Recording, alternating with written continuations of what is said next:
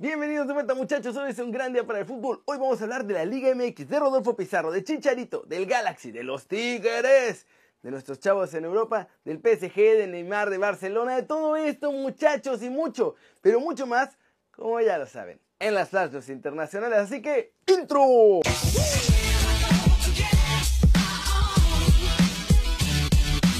Arranquemos con la nota One Fútbol del día, que es sobre los partidos de la Copa MX de este miércoles, porque hubo empates vibrantes. Bueno, solo uno, pero todas las llaves están abiertas. La fiesta del Toluca por sus 103 años de existencia no pudo tener festejo con triunfo porque empataron a dos goles en Pachuca. En el juego de los cuartos de final de ida de la Copa MX, Michael Estrada y Felipe Pardo fueron los que anotaron los goles escarlatas, mientras que Gastón Sauro y Efraín Corona lo hicieron por los Tuzos. De hecho, parecía que Toluca sí se iba a llevar la ligera ventaja a la bombonera, pero en el 94, Pachuca logró hacer el gol que los deja totalmente vivos para la vuelta.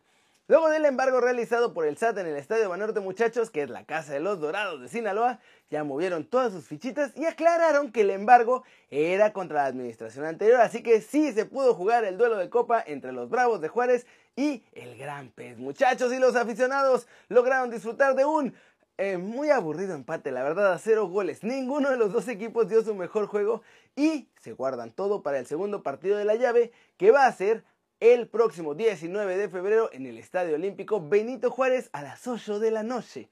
¿Cómo la ven muchachos? Uno sí fue un partidazo, la verdad. El otro quedó mucho a deber. Sobre todo de los Bravos que han estado jugando un fútbol bastante agradable y teniendo buenos resultados, así que a ver qué pasa ahí. Y recuerden que si quieren saber todo de la Copa MX pueden bajar la app de OneFootball, es totalmente gratis y el link está aquí abajo. Pasemos con noticias de los mexicanos logrando todo o queriendo lograrlo todo en Estados Unidos. Porque hay noticias de Chicharito y de Chivas. Por fin, muchachos, llegó el pase internacional y la visa de trabajo para Chicharito, por lo que el delantero mexicano ya se incorporó y entrenó al parejo que sus compañeros. También se espera que debute este mismo sábado en su cancha y con su gente ante el Toronto en duelo de preparación para la pretemporada.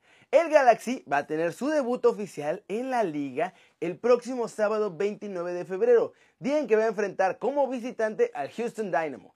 Esa va a ser la fecha inaugural del torneo 2020 de la MLS y también se espera que, obvio, Chicharito sea titular indiscutible con los angelinos.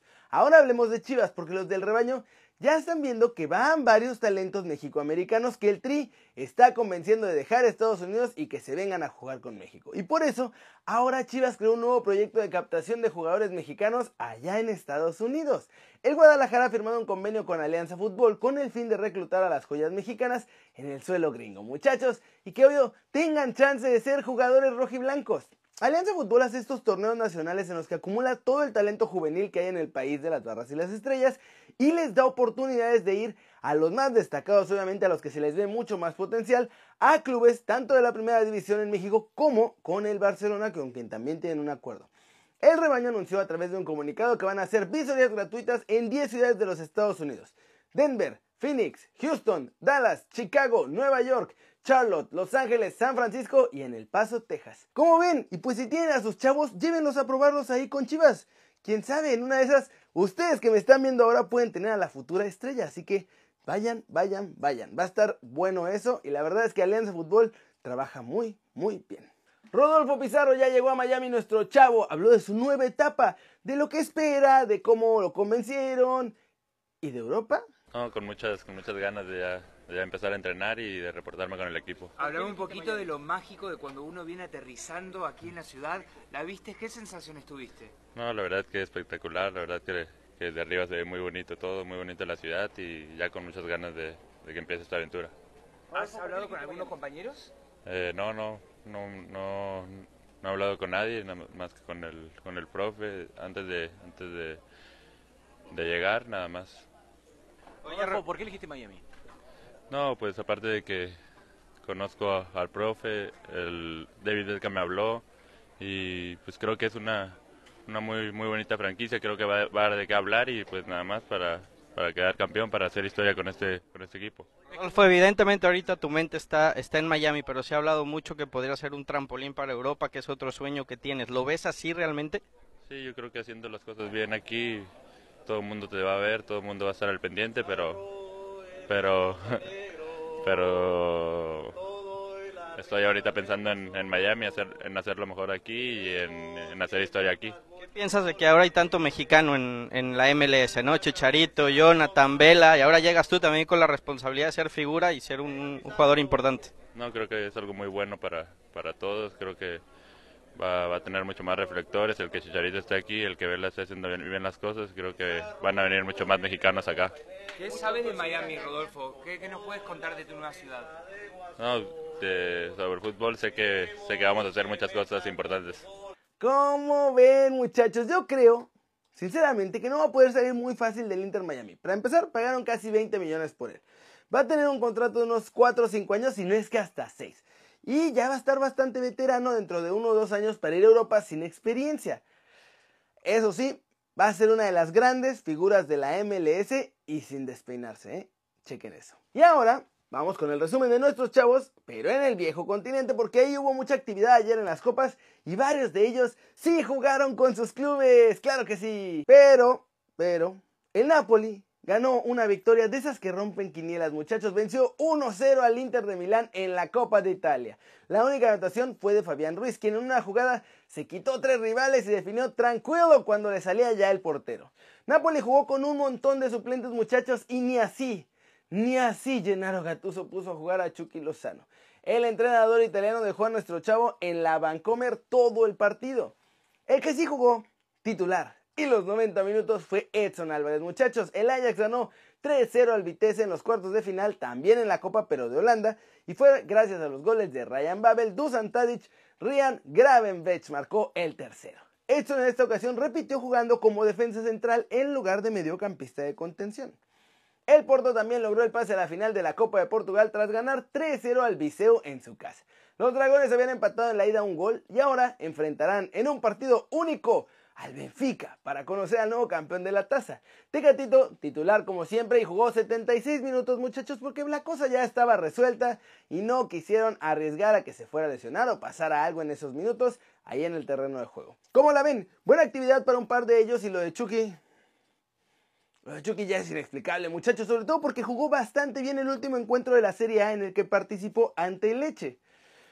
Mi no entender. Flash News, Gerard Piqué completó este miércoles un nuevo entrenamiento con sus compañeros y parece que ya superó todos los problemas que tenía en el aductor, por lo que le llevaría a la titularidad otra vez muchachos este sábado entre el Barcelona y Getafe, partido que se juega en el Camp Nou. Pep Guardiola, entrenador del Manchester City, dijo en entrevista que si el Real Madrid los elimina de las Champions League, tal vez el dueño del club llegue y lo despida. O que tal vez no y nomás le diga que mejore. Esto en torno a todos los rumores que lo ponen ya en la Juventus la próxima temporada. Y pues la verdad sí fue un poquito irónico con eso. Neymar, muchachos, sigue con las alarmas prendidas o por lo menos dejando así al PSG porque es duda para los octavos de final de la Champions contra el Dortmund. Parece que su lesión no mejora, pero no revela ningún tipo de detalles. Simplemente dicen que todavía no está listo y que puede no llegar.